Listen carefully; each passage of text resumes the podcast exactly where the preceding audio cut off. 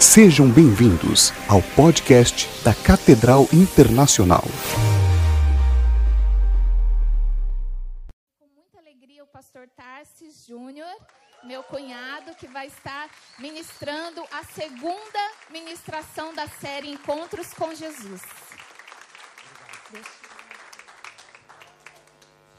Paz do Senhor, irmãos. Você pode tomar o seu assento. Estamos vivendo um tempo muito especial. Esta série denominada Encontros com Jesus tem sido de fato uma bênção. O Espírito Santo tem ministrado aos nossos corações e eu sei que hoje não vai ser diferente. Nossa observação hoje vai acontecer na cidade de Samaria e eu quero que você abra sua Bíblia comigo. Nós vamos para João, capítulo 4, verso.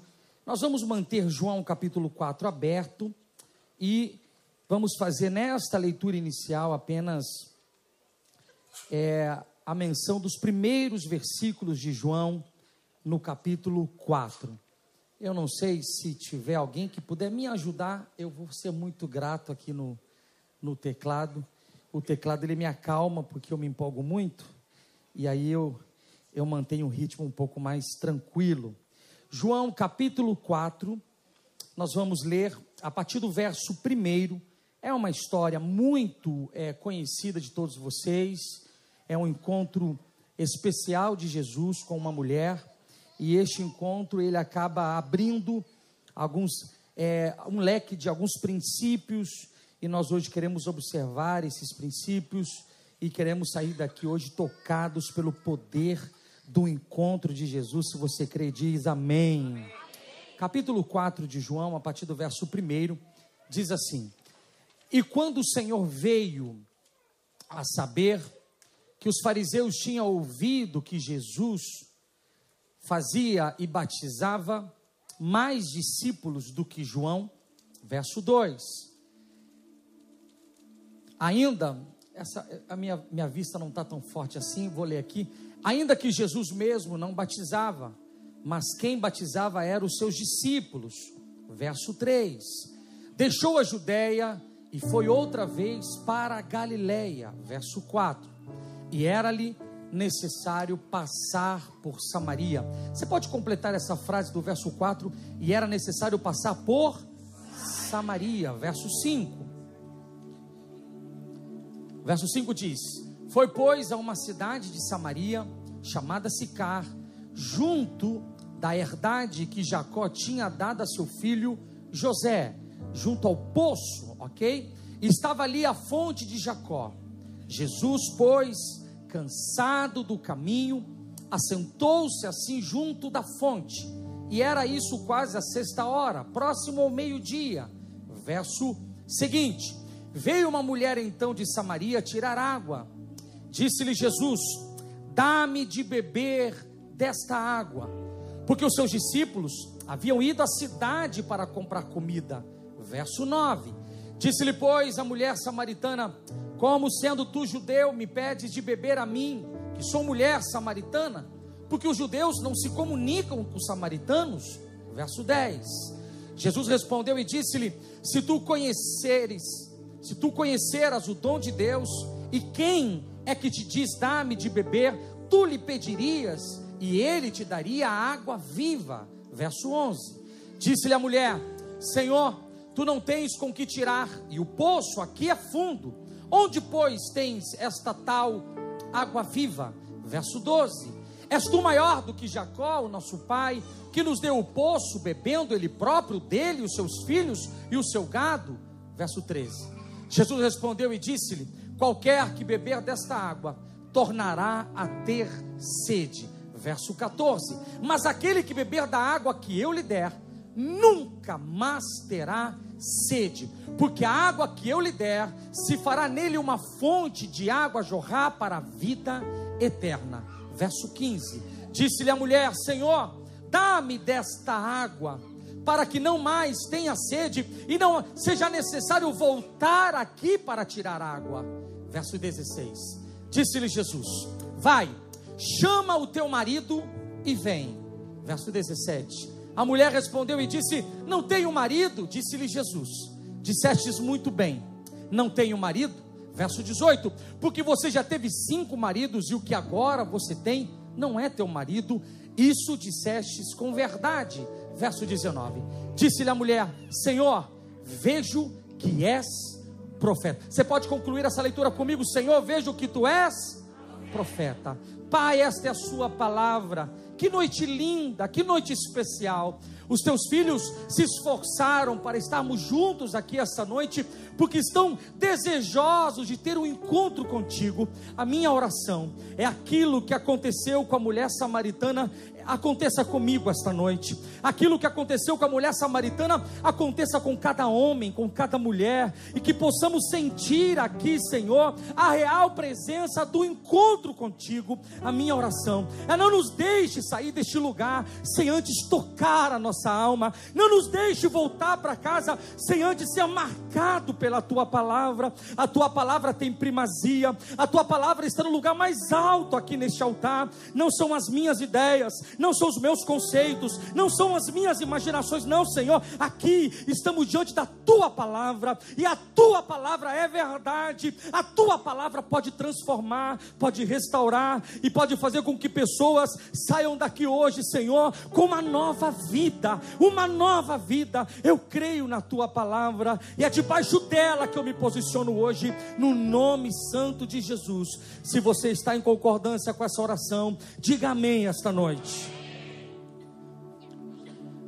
O encontro desta quinta-feira, ele acontece junto a um poço. E é necessário que você entre no contexto histórico. Jesus ainda está instalando o seu reino. Ele está no processo de execução. Seu reino tem pouco tempo. Ele está aos poucos ganhando terreno, conscientizando pessoas.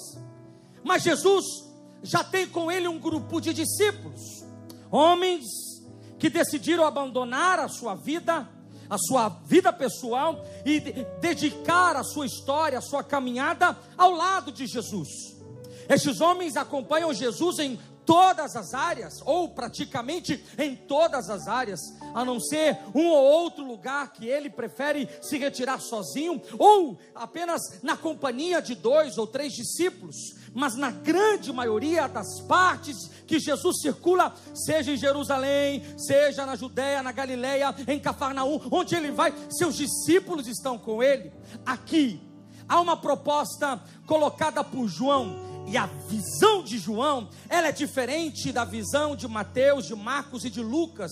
Na teologia, nós chamamos a visão destes três que eu acabo de citar de uma visão sinótica. Eles têm a visão do mesmo ângulo. João tem a visão de um ângulo diferente. A visão de João é uma visão mais próxima, é uma visão mais humana. João não tem preocupação de defender tese sobre a existência ou não do Messias. João não tem a preocupação de afirmar aos, aos estudiosos da época qual é a missão que Jesus veio executar. João apenas relata aquilo que ele vê. Então a visão dele é pessoal. Eu tenho o costume de ler um capítulo todos os dias com os meus filhos e eu comecei a Bíblia pelo livro de João. João. O livro de João facilita, faz com que a compreensão seja mais exata, abre um leque. E agora é interessante que nós estamos no livro de Atos e o meu filho de nove anos, cada vez que eu conto uma história e eu limpo ao feito de Jesus, o meu filho ele tem uma reação muito interessante. Ele fala: Pai, abriu a cabeça aqui agora. Agora eu entendi. Então a cabeça vai, vai se abrindo porque a base da sua reflexão a respeito de Jesus foi João. João é próximo próximo, é íntimo. Ele narra o que ele vê de perto, ele conta o que ele vê de perto. Aqui temos uma história que João não estava de perto, mas ele soube com detalhes e ele descreve para nós com detalhes no capítulo 4 do, do seu livro. Ele vai dizer que Jesus ele está indo para um determinado destino e ele de repente afirma aos discípulos: é necessário passar por Samaria. Você consegue me ajudar hoje completando essa frase, é necessário passar por Samaria. Seus discípulos, talvez, o texto não diz, nas entrelinhas, talvez, Seus discípulos acham isso estranho. Um judeu entrando em Samaria não é coisa para, para encantar os olhos de ninguém. Existem alguns preconceitos estabelecidos a respeito dos judeus.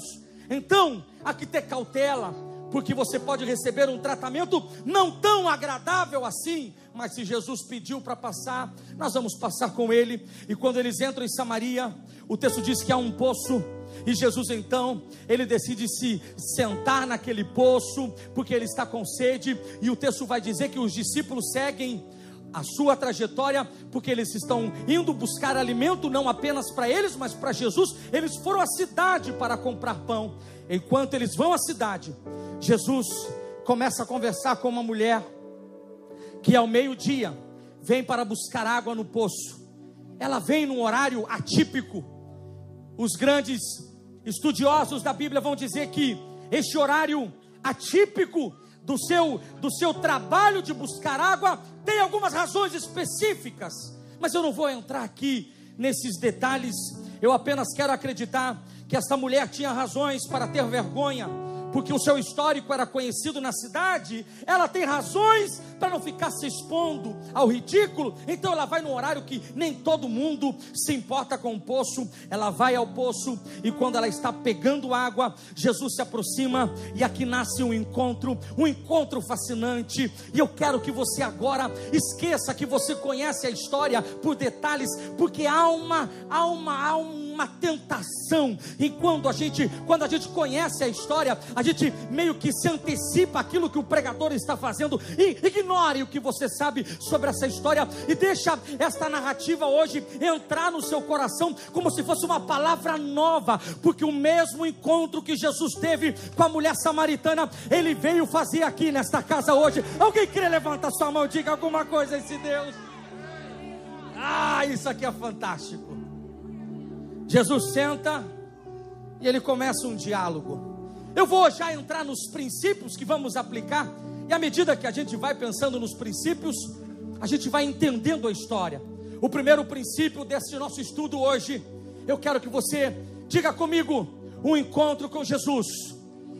É muito importante todas as vezes que você participa de um estudo como este, que você linke o tema ao tópico porque aí a frase fica completa. Então diga comigo: o encontro com Jesus chega onde a religiosidade não alcança. Eu notei que quando o pastor está pregando, o pastor Jackson, a sua participação é mais intensa. Então, por favor, ignore que não é o pastor Jackson que está aqui e me trate com carinho e me ajude. Diga comigo assim: o encontro com Jesus ah, tá ficando bom. Diga um encontro com Jesus. Chega onde a religiosidade não alcança.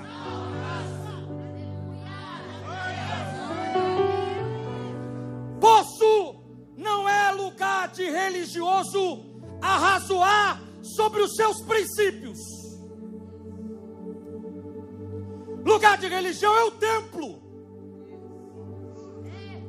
é o segundo templo, porque o primeiro já foi destruído, é o templo erguido por Zorobabel. O encontro religioso deve acontecer nos degraus que serviram de base para os salmistas escreverem. O encontro com Deus para os religiosos da época deve acontecer no Sinédrio, Supremo Tribunal que julga as causas dos judeus. Há padrões humanos, padrões que tentam prender a Deus. Eu aqui abro um parêntese. Eu tenho medo das nossas sacralizações. Eu vou explicar. Quando Deus está se manifestando, o lugar onde Deus está é sagrado. Complete essa frase. Quando Deus se manifesta, o lugar é sagrado. Mas há uma tendência humana. Porque Deus se manifestou em determinado lugar. O homem conceitua que aquele lugar ficou sagrado. sacralizamos herança católica. O católico passa em frente a uma igreja e ele faz o sinal da cruz, porque ele aprendeu que lá naquele espaço contém sagrado. Então nós sacralizamos alguns quintais. Este lugar é sagrado. Esse aqui é meia boca. Mas esse aqui, na casa do Senhor, não pode, não pode, não pode gritar com a mulher. Aconteceu em Curitiba. E eu soube desse testemunho de uma grande igreja, não vou citar o nome da igreja. Num cruzamento, no domingo de manhã, um amado fecha um outro amado e desce e começa a agressão verbal e a agressão verbal ela é genealógica. Vai tomando conta da família e xinga pai antecedente e, e, e, e, e pega e separa porque vai matar. Eu vou te matar e vou te matar e vou te matar. As mulheres separam acalmaram os ânimos. Vamos seguir viagem. Dez minutos depois os dois carros entram na mesma igreja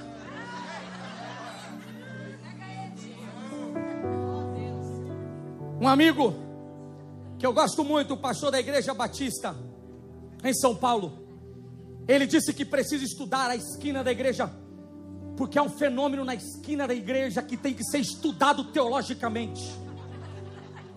Porque a pessoa não vale nada, a pessoa é malandra, a pessoa é sem vergonha, ela fala palavrão, mas quando vira a bendita sagrada esquina da igreja,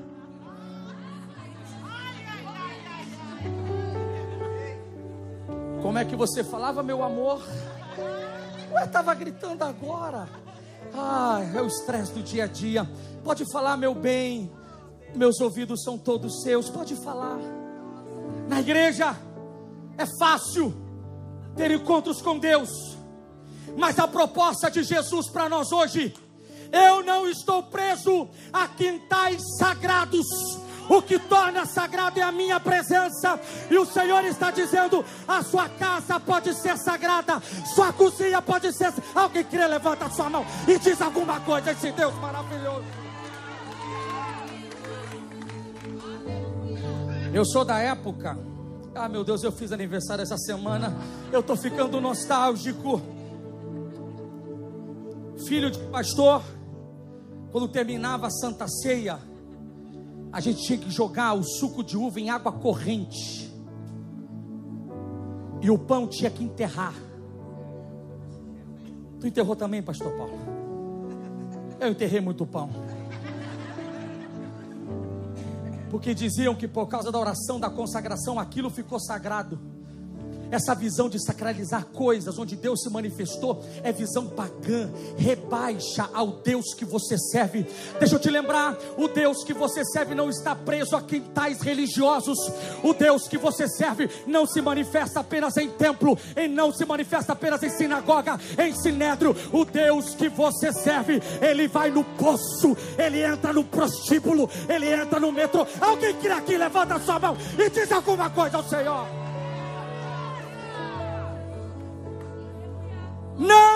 Padrões para o encontro com Ele. Sério? Deus falou contigo lá? É, falou. Sério? Sério? Deus já falou comigo de forma tão esquisita. Um dia Deus falou comigo usando um vizinho da igreja Primeira congregação, feliz da vida, animado, cabelinho compridinho, vamos amor, vamos pregar palavra. Aí o diácono avisa, pastor, o vizinho falou que depois do culto vai matar o senhor. Eu dentro da favela? Como é que é, amado? É, depois do culto ele falou que veio para matar o senhor. Eu falei, ah, tá ótimo. Fala que eu atendo ele depois do culto. Irmãos, que nervosismo. Eu nem lembro o que, que eu preguei, como eu preguei. Eu estava pensando na morte meu Deus, o seguro de vida está em dia, meu Deus, Ana Cláudia, viúva, linda desse jeito, novinha. Meu Deus do céu, que ela não case com um amigo meu, Jesus. Já desesperado.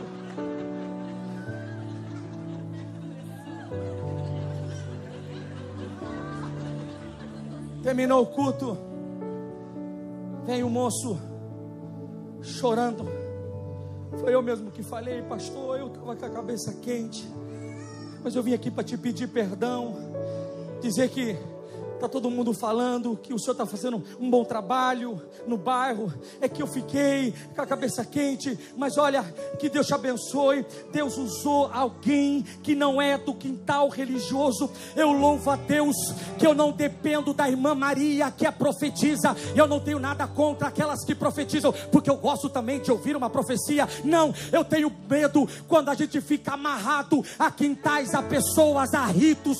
Quando a gente se amarra ao culto é a crise da mulher, da a sulamita. Hoje não é sábado, não é lua nova. Como é que eu vou pedir ajuda? Tem gente preso a dia, a data, local. O Senhor me trouxe aqui para te dizer: se eu quiser, eu desço em Samaria. Se quiser, eu vou no ponto. Alguém que levanta essa mão diz alguma coisa, ao Senhor. Segundo princípio, diga um encontro com Jesus. Pode melhorar, diga um encontro com Jesus. Com o templo divino em busca do pecador. O encontro de Jesus é fantástico. Porque ele vai atrás do pecador ele se interessa pela história daquele que aos olhos da religião não vale nada. Jesus disse para os discípulos: sigam o caminho, eu vou conversar com essa moça. Irmãos, eu estou empolgado com esse texto. Diga comigo, até agora Jesus não revelou que é o Messias. Isso aqui, isso aqui dá um caldo. Isso aqui é rema. Discípulos, sigam o caminho. Me ajuda, pastorzão, só para ilustrar. Isso ajuda aqueles que não estão interessados ficar interessados. Fica um pouquinho, só um minutinho, pastor. É rapidinho, não vou, não vou, não vou expô-los muito. João, Pedro, leva a galera. Eles são discípulos. Eles estão seguindo os passos do mestre. Complete a frase. Eles estão seguindo os passos do eles entendem que ele é um grande mestre, mas ainda eles não sabem que ele é o Messias. A maior revelação da história não aconteceu com aqueles que foram selecionados para ser discípulos. A maior revelação foi feita a uma mulher pecadora. Eu confesso que quando eu leio essa história, eu fico com raiva de Pedro. Os caras saíram na hora errada. Porque Jesus vai revelar para a mulher samaritana que ele é o Messias esperado. Mas os discípulos estão com tanta fome que eles acharam melhor. Não é o caso de vocês, são magros, eu usei só como exemplo aqui, é, mas a fome foi prioridade deles, e eles, por causa da fome, da necessidade urgente, se distraíram e perderam a revelação mais extraordinária da história. Sabe que o Espírito Santo ministrou meu coração nessa tarde? Que ele hoje está tirando qualquer tipo de distração e aquilo que é grande do Senhor, você vai viver na tua. Alguém que levanta a sua mão, diga alguma coisa. Distraíram? Foram. Pode, pode voltar, obrigado. A mulher samaritana, ouvindo em primeira mão, irmãos eu não sei você quando recebe um vídeo e o vídeo é gostoso, dá vontade de correr logo para publicar logo, para ser o primeiro. Porque depois fica velho, aí pessoal vai dizer que é Rubinho Barrichello, chegou tarde. Não, a gente quer, a gente quer a notícia mais importante do momento. Quem ouve em primeira mão é uma pecadora. Lá na frente Jesus vai perguntar: Quem vocês dizem que eu sou? É o profeta. Estão dizendo que o Senhor. Ah, lá na frente. Mas, em primeira mão, Jesus se revela a um pecador. Me permita hoje usar essa expressão, mas o Senhor quer revelar grandes segredos para você. Ah, eu estou sozinho aqui, eu vou te dar uma chance de entrar no clima. O Senhor está dizendo: tem papa esperando a notícia, tem sacerdote esperando a notícia, tem pastor importante, mas eu decidi visitar você. Alguém que levanta sua mão e diga alguma coisa ao Senhor. E Ele toca nos pecadores de uma forma. Tem uma experiência que aconteceu no Rio que eu gosto muito de citá-la. Pastor de uma igreja pequena convidou o advogado para ir no culto. O advogado parou aquele carrão na frente da igreja. O pastor ficou, meu Deus do céu, é a pessoa mais rica que já veio na minha igreja. Ai, Jesus, ai, tem que cumprimentar, não posso ficar abraçando muito, tem que ser formal. Opa, doutor, boa noite, boa noite, doutor. Doutor, seja muito bem-vindo à nossa igreja. Ah, obrigado, obrigado pelo convite. Aí, o doutor entrou, sentou lá atrás.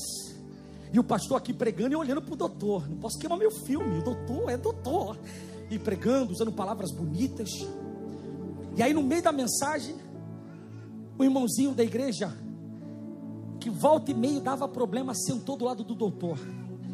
Aí o pastor aqui nervoso, meu Deus, não, ele não, do lado do doutor. E aí ele pregou uma palavra bonita. Aí quando terminou aquela mensagem erudita. Ele está olhando lá para o doutor. Aí ele vê que o, o senhorzinho, causador de contenda, está falando com o doutor. Falou, meu Deus, está falando o quê? Vai queimar o filme da igreja. Alguém quer aceitar Jesus? Perguntou o pastor. Aí ele vê o doutor indo embora. Falou, meu Deus, o rapaz deu mole. Queimou o meu convite do doutor. Foi embora, passou uma semana, duas semanas. Meu Deus, eu ligo para o doutor, não ligo. Aí ele liga para o doutor: Doutor, aqui é o pastor. Estou ligando para pedir desculpas, perdão. Eu sei que aconteceu algum constrangimento domingo. Eu quero pedir perdão. Aquela, aquela pessoa que está do seu lado, ele é problema, ele é problema, ele, ele arruma as confusões de vez em quando. Aí o doutor disse: Pastor, foi bom que o senhor ligou, pastor. Foi bom, mas por quê? Pastor, quando o senhor perguntou domingo se alguém queria aceitar Jesus, um senhorzinho, muito espontâneo, perguntou para mim assim: Você quer aceitar Jesus? Aí eu disse: Como assim aceitar Jesus? Não, não, não quero não. Você vai para o quinto dos infernos, pastor. Eu estou há três noites sem dormir, com medo do quinto dos infernos. Foi bom que o Senhor ligou. Eu quero Jesus na minha casa. Você crê que Deus faz isso aqui? Dá um aplauso forte ao Senhor.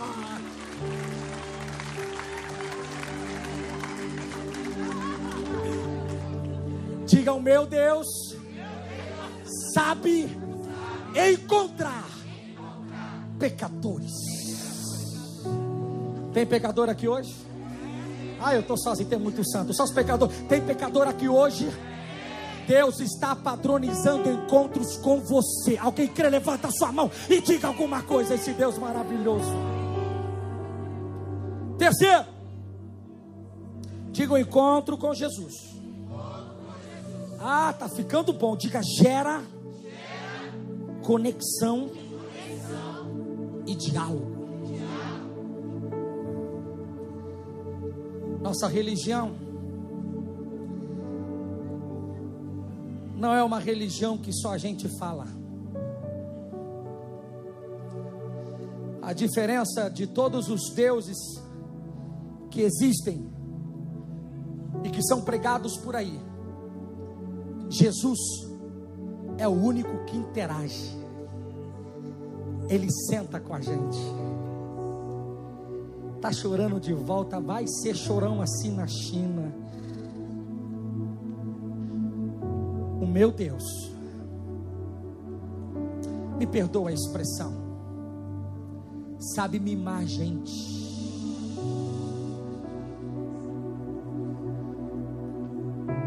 Eu gosto de receber carinho aqui, ó, na nuca. Pouquinho, pouquinho. Minha mulher, quando está muito inspirada, ela faz assim no sofá, dá um arrepiozinho. Carinho. Meu Deus.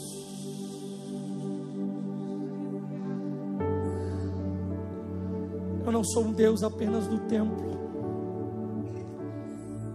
Eu sei que lado da cama você deixa suas sandálias. Eu sei o que você precisa.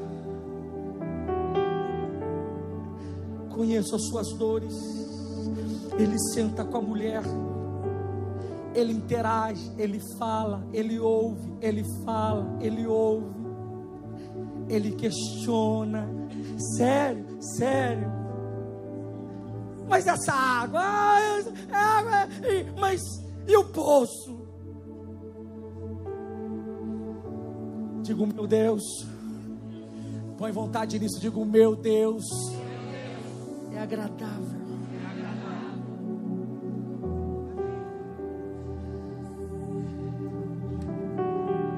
Ele interage. Ele conversa. Hoje, quando eu preparava esta mensagem, eu lembrava de um missionário que eu tenho muita, mas muita admiração. Pastor Ronaldo Lindório da Igreja Presbiteriana do Brasil. Psicólogo, erudito na área, experiências no Brasil, fora do Brasil, grande parte da sua história na África. Ele conta numa ministração em 2014 uma história que mexeu com a minha estrutura. Ele conta que em 2003 ele sai da África e vem para Manaus porque a agência missionária queria que ele conhecesse algumas tribos não alcançadas nas regiões ribeirinhas, e só ele tinha conhecimento do dialeto dessas tribos. E hoje eu, lembrando essa história, me emocionei e falei: Deus, como é que o Senhor tem capacidade de fazer isso? Ele vem com estrutura, com dinheiro, ele desce em Manaus, ele pega um avião e vai até Tefé, uma cidade já saindo da região central de Manaus, do estado do Amazonas, já saindo para a região do interior, ele pega um, aluga uma, um pequeno avião chamado voadeira, que consegue fazer é, é percursos, cultos, percursos voando e, e tem facilidade para descer sobre a água também. E ele conta que ele pega o rio Solimões, ele vai subindo, porque na cabeça dele ele vai alcançar três tribos que ainda não entraram na estatística dos povos não alcan dos povos alcançados. Na época ele dizia: são mais de 120 etnias que ainda não conhecem o Senhor, e como ele tinha conhecimento do dialeto, ele se voluntaria para ir para essas tribos. Ele viaja com um pequeno avião e ele desce em determinado lugar, porque não dá para continuar com o pequeno avião. Ele vai de canoa. Ele chega a um lugar, ele pergunta sobre a tribo, e alguém fala: Ah, eu conheço. Mas não dá para ir de canoa e não dá para ir de avião, tem que ir a pé. Conhece um guia, achou um índio guia, o índio guia disse: Olha, a gente vai gastar quatro dias para ir e três para voltar. Ele até conta que é engraçado. Como é que quatro para ir e três para voltar? É porque eu estou contando com um dia perdido para achar o lugar. A gente não sabe como chegar direito. E depois a gente volta. Então vamos quatro dias. GPS, mochila, dólares, todo equipamento de um missionário pós-moderno. Na cabeça dele, vou entrar numa tribo não alcançada. Três, quatro dias caminhando. Quatro da tarde montava a rede, passava a noite, outro dia de volta. Até que eles chegam no vilarejo. Há um grupo de homens trabalhando. E ele chega aí, tentando a comunicação. O seu guia conhecia mais o dialeto, serve de tradutor. Ele cumprimenta o pessoal. E o pessoal continua trabalhando. Aí ele disse: Ah, eu sou missionário Quando ele fala missionário, o grupo de 30 homens para. Quê? Missionário? Missionário? Chama o irmão João. Chama o João. João? É, chama o João. Levaram ele até o João, numa tribo que na cabeça dele era inalcançada. Chega na casa do João, uma casa feita sobre o rio. Ele espera. Sai o João. O senhor é missionário? Sou. Diz que ele abre uma janela e grita: Maria! Era casado com Maria. Maria! Corre que o missionário chegou. Aí ele sem entender. Mas o senhor é quem? Ah, eu sou João. Eu evangelizo essas tribos já há alguns anos. E aqueles homens estão trabalhando porque nós temos seis bases missionárias. E hoje é congresso. A gente estava esperando o missionário chegar.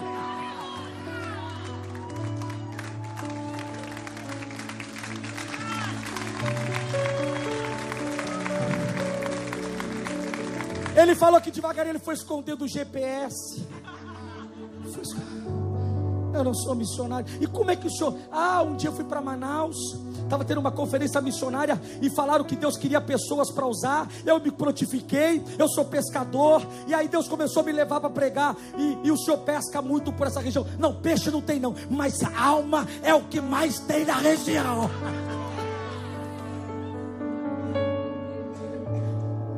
Meu Deus, interage com quem você tem medo de conversar.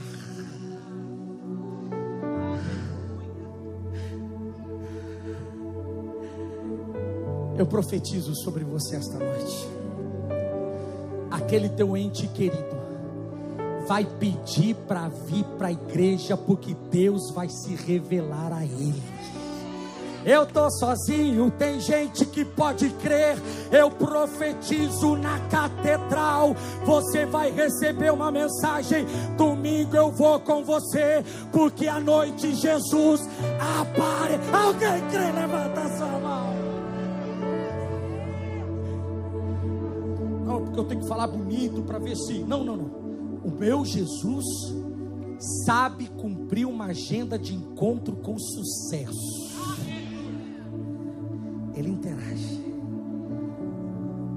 Quinto lugar, diga ao encontro com Jesus. É, vai aumentando os decibéis, eu não sei o que acontece.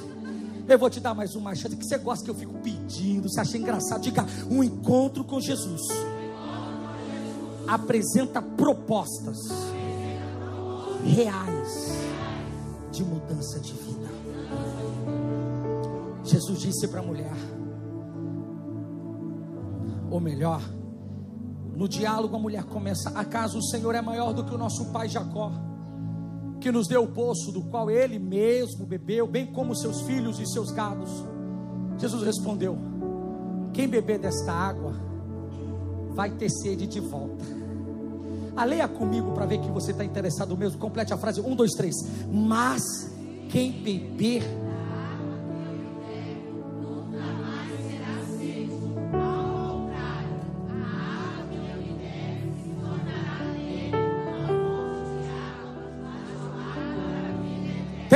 Fontes aqui, levanta sua mão, diz alguma coisa ao Senhor.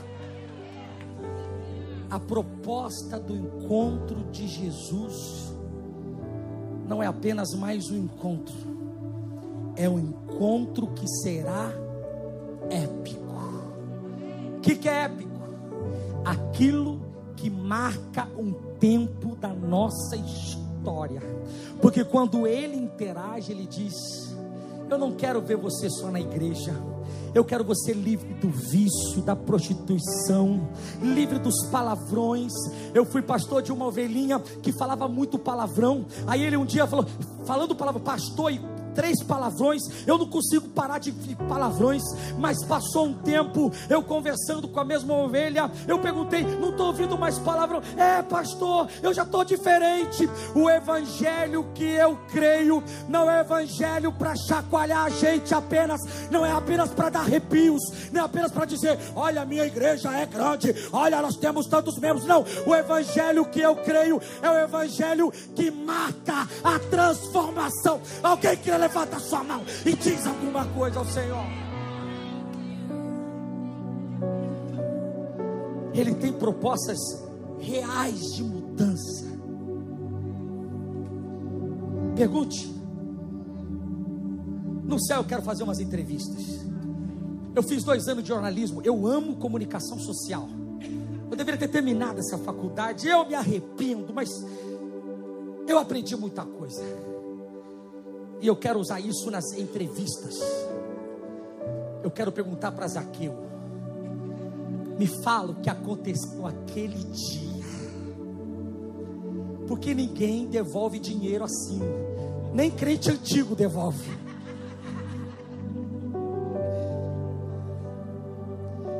Eu quero falar com o Gadareno. De todos, o que eu sou mais fã é o cego do cuspe. Fala quando ele fez. O que, que, você, que, que você sentiu? A princípio, uma falta de respeito. Eu quero falar com aquele que era cego. Os fariseus perguntaram se ele era o Messias. Buscaram a mãe dele, o pai dele para defender ele. Os pais fugiram. Ele já é adulto, que ele responda por ele, cada um dos seus problemas. Perguntaram: Você acha que é o Messias? É ou não é? O ex-cego disse: Se é Messias, se não é, eu não sei. Uma coisa eu sei: eu era cego e agora eu vejo.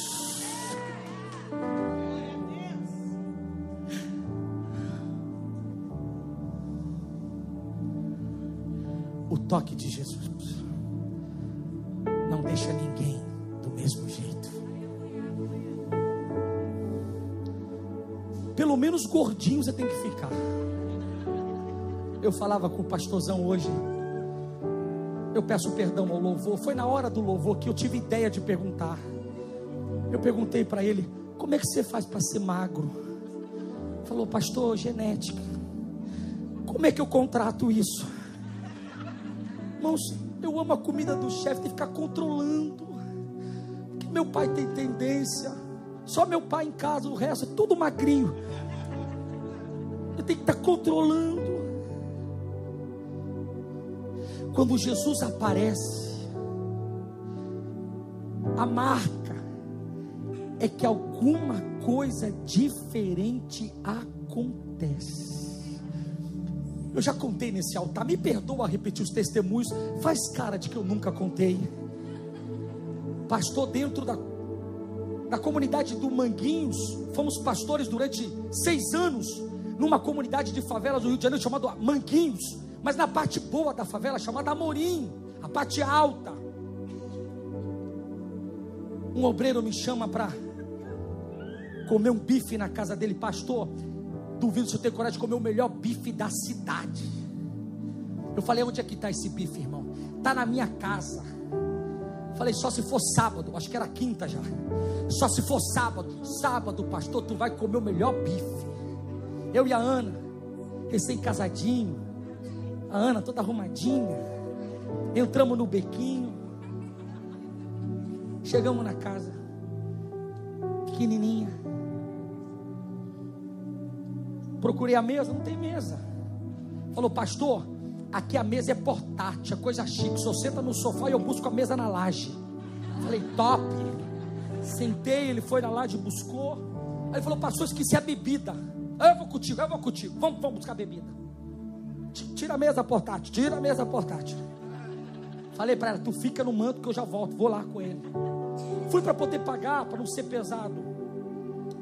Chegamos no bar na esquina do beco, bar do seu Geraldo, camisa aberta, paraibano, camisa aberta, calor de 40 graus, ele com a barriga em cima da mesa de sinuca. Uma cena que eu não esqueço. Toda vez que eu tomo banho, eu olho para o espelho, repreendo a barriga do Geraldo.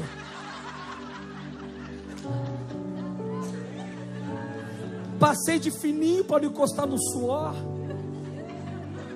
Aí o irmãozinho, seu Geraldo, esse aqui é meu pastor. Falei, meu Deus, vou ter que voltar para a barriga. Você é pastor dele? Falei, sou sim. É novo. Aí faz uma cara de não sei o que. Menino, né? Menino. Aí o irmãozinho, mas é uma benção. Aí o seu Geraldo, vem cá, quero falar com você. Ah, meu Deus, um bife me esperando na mesa portátil. Voltei, certo espaço por causa dos ácaros. Sim, seu Geraldo. Pastor, não gosto de crente. Falei, justo agora? Ó, para mim, crente, serve para nada. Mas uma coisa, eu tenho que dar o braço a torcer. Falei, que bom, temos alguma coisa boa. O que, que é? Eu conheço o Miltinho. Isso dava problema na favela. Isso era gente indesejável. Mas quando ele entrou para essa tal de igreja, ele é o mais amado do beco. Quem faz isso é Jesus. Alguém crê? Aplauda mais forte de Deus.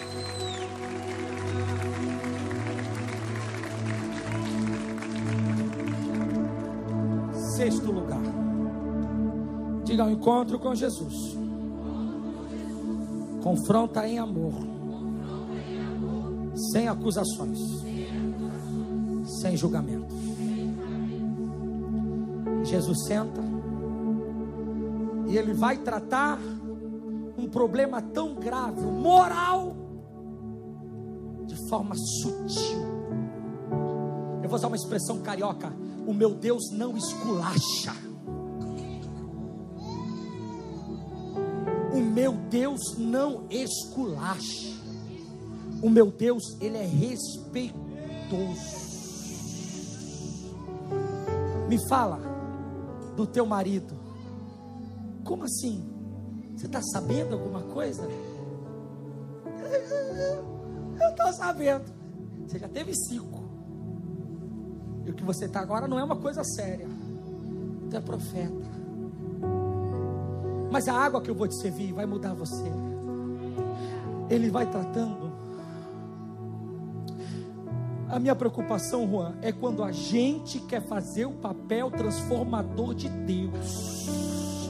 A gente fere, machuca, ofende. Não queira fazer o papel que cabe ao Espírito Santo. Não queira fazer mudança por força ou por violência, porque Ele sabe a dosagem certa. Se tiver que ter corrente, tem corrente. Se tiver que ter gota-gota, vai ter gota-gota. Mas o processo vai acontecer. Alguém crê aqui? Me ajude esta noite eu no seminário, evangelização na praça e falando de Jesus, apaixonado no interior de São Paulo.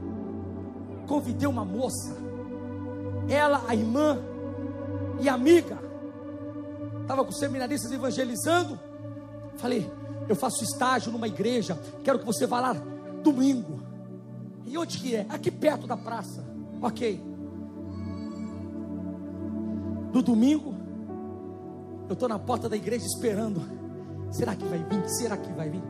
Aparece a moça, caminhando, vestida como se fosse para uma festa, calça, apertada, salto alto, uma blusa de festa. Falei para os meus colegas: tá vindo, tá vindo a moça que a gente evangelizou. Ela chegou, muito bem-vinda. Eu todo felizaço, felizaço. Falei, é hoje que eu coroo a, pedrinha, a primeira pedrinha. No meio do culto ela levanta e vai embora. Terminou o culto, fui na casa dela com a equipe. Aconteceu alguma coisa? Ela falou: Não, nada contra vocês. Mas eu fui beber água. E uma senhora falou que eu estava vestido igual prostituta. Eu fiquei ofendida.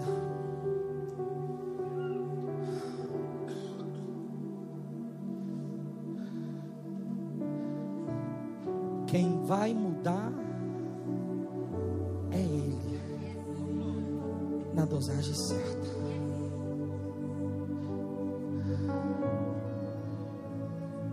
Tem muita gente atrapalhando os encontros com Jesus. Na história de Zaqueu, o texto diz que os seguidores de Jesus criticavam, dizendo: Como pode ele entrar na casa de pecador? Ah, um pecador falando do outro, sujo falando mal lavado. Ele entra, deixa eu te avisar aqui, o dono de Jesus. Ele entra na casa de quem ele quiser. Porque quem escreveu os propósitos foi ele. Alguém crê aqui, levanta sua mão, diz alguma coisa ao Senhor. A catedral pode receber gente com cirurgia de transformação do corpo, que Deus vai alcançar gente assim.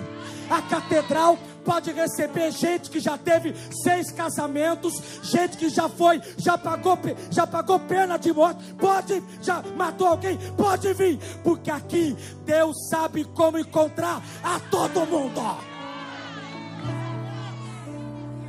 Salvar a mãozinha é fácil.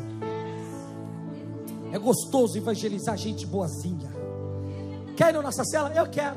Ah, glória a Deus. Quer ir no culto Eu quero. Ai, tudo que pede, Ele quer. Pedir para Deus botar uns.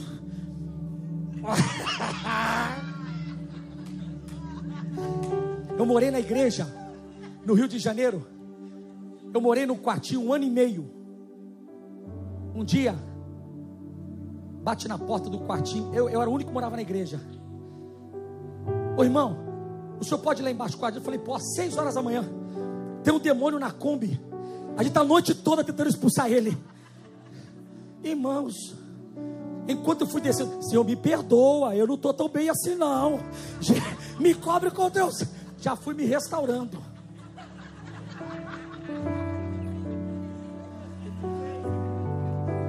Depois, esse demoniado, eu botei a barbinha de molho. Aí eu ficava, batia na porta, hum, deve ser um demônio para expulsar. Fiquei ligado. Sétimo. Em dois minutos eu termino. Diga ao encontro com Jesus. Foca na essência da adoração. E não no ritual litúrgico. Deus não quer saber se é em Jerusalém. Deus não quer saber se é na catedral lotada numa festa de aniversário. Deus quer saber se é de verdade. Se for verdade, Ele te pega na cozinha. Lavando a mão, até queima a mão. Ai! Sentindo uma glória aqui.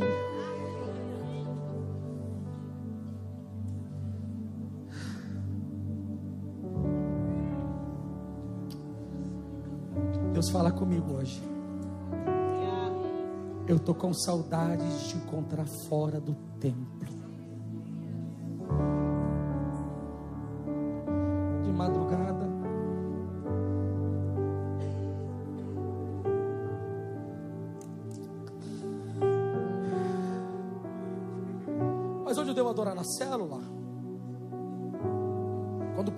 Jackson prega, porque ele vê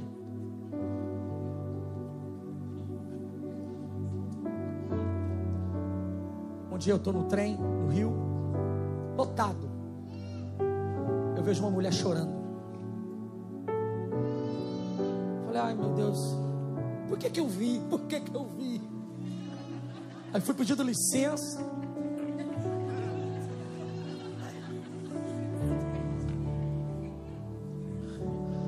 Senhora, tá tudo bem? Eu vi ela com um papelzinho de anotação. Eu admiro muito a minha cunhada, ela anota tudo. Você que foi pregar aqui e falar heresia, está anotado na Bíblia da minha, cunhada. Eu falei, está tudo bem? Ela, obrigado por perguntar, está tudo bem. Eu falei, mas eu vejo você está chorando. É que eu estou lendo a mensagem que foi pregada ontem na igreja. E Deus está falando comigo aqui no trem. Aí eu falei: Não tem nada para mim aí?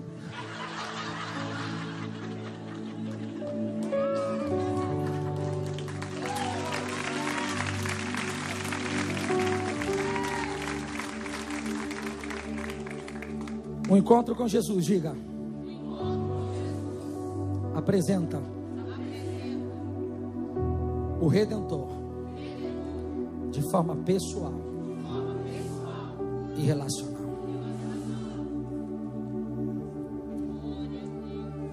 O encontro de Jesus é personalizado. Eu vou repetir. Eu demorei para pensar essa palavra. O encontro de Jesus é personalité. Tem um banco no Brasil que tem um negócio de personalité. Eu fui tentar abrir conta, falou: Você não tem condições de ter conta aqui. Eu falei: Eu só queria saber como que era. É personalizado. Eu gosto muito da história de Marcos capítulo 2. Alguns amigos que desceram paralítico, lembra? Pelo telhado. O texto de Marcos diz que muitos foram para casa em Cafarnaum para ouvir a mensagem dele. Outros foram para questionar, sentaram nas primeiras fileiras. Cuidado com quem senta na primeira fileira.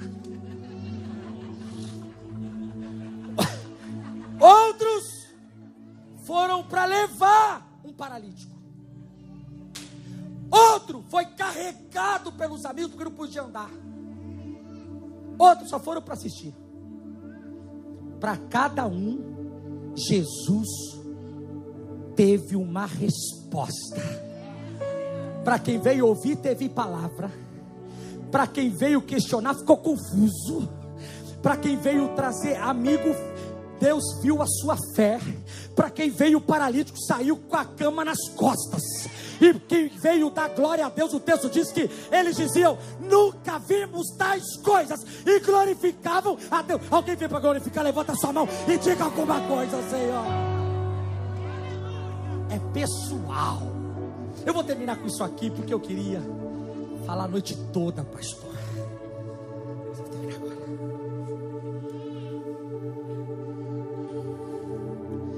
Dia eu preguei na nossa igreja central no Rio de Janeiro, duas mil pessoas.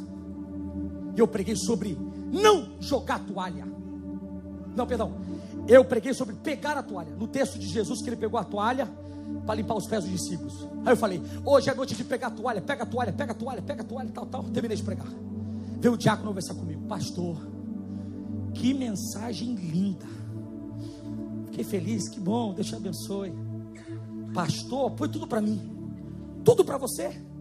Aí eu gosto de perguntar sobre o que eu preguei, só para testar. Se não é mentira. Sobre o que, que eu preguei? Pastor, o senhor pregou do começo ao fim para não jogar toalha. Eu não falei isso. Mas o meu Deus pode fazer a pregação ser trocada para falar com aquele que precisa.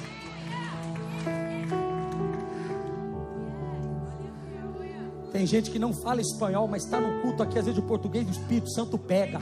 Entendeu? Entendeu? Não entendi nada. Não entendo nada. Pero a glória do Senhor está em minha vida.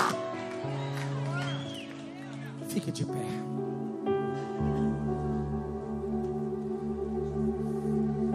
O último princípio deste precioso sermão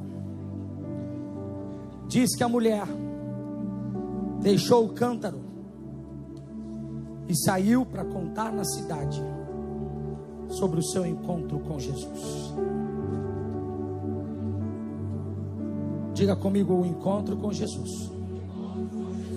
Muda as nossas prioridades.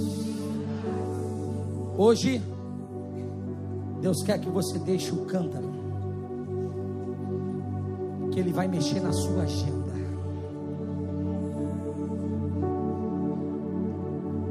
o que é importante para mim, Ele diz, vai ser importante para você. Ela deixou o cântaro, porque encontrou uma água uma fonte abundante que não poderia caber no velho cântaro. Deus está entregando cântaros para você. E diz o que eu tenho para você.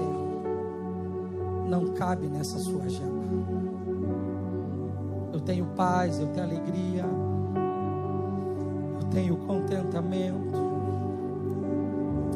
Eu quero mudar tua casa, mudar tua família. Antes de começar o culto, eu ouvi uma irmã no, no café.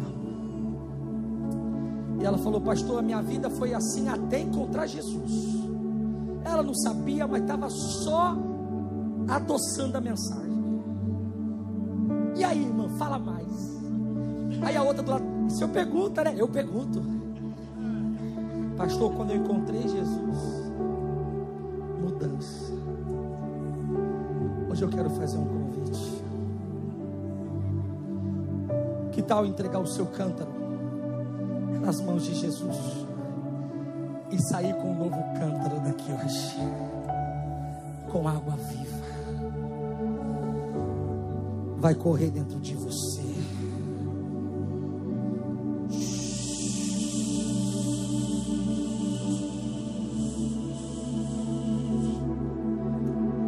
Pastor, que alegria é essa? Se chama água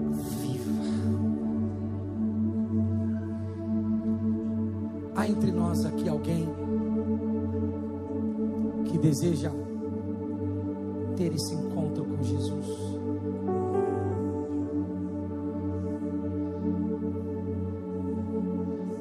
O poço de Samaria é este altar hoje, simbolicamente. E Ele quer te encontrar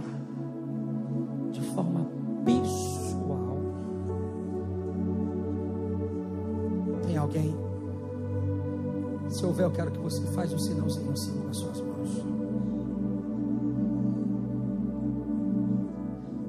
Talvez você está distante. E hoje o Senhor te visita, te chamando para perto. Sua agenda não cabe Ele, mas Ele vai trocar de cântaro com você. Tem alguém? Apenas manifeste assim, com uma de suas mãos. Deus te abençoe. Deus te abençoe. Temos mais uma moça. Deus te abençoe. Temos um rapaz. Deus te abençoe. Aqui tem alguém?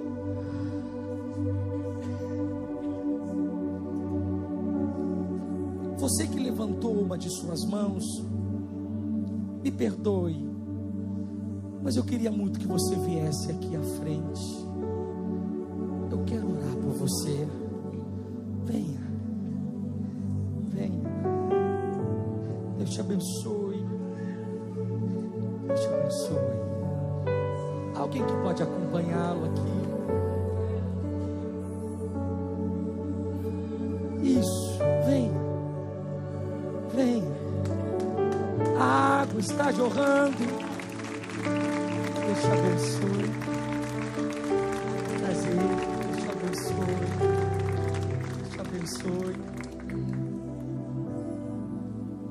Mais alguém?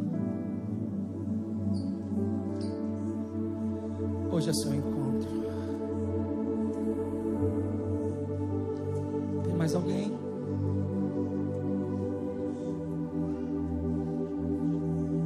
Jesus tem água viva. Estenda suas mãos aqui para frente. Pai, aqui estão os teus filhos. Forma voluntária. Entregando a vida para o Senhor.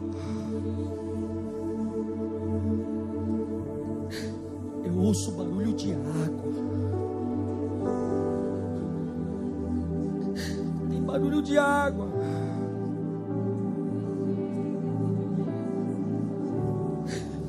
Tirimianto e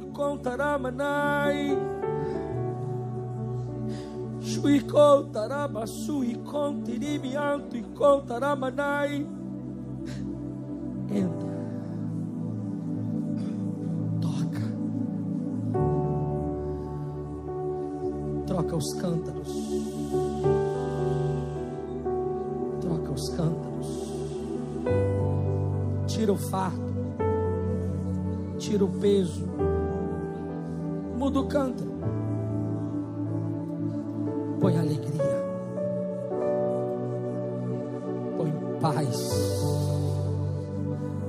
Que o mundo não conhece. Gera transformações. Tu tens poder para isso.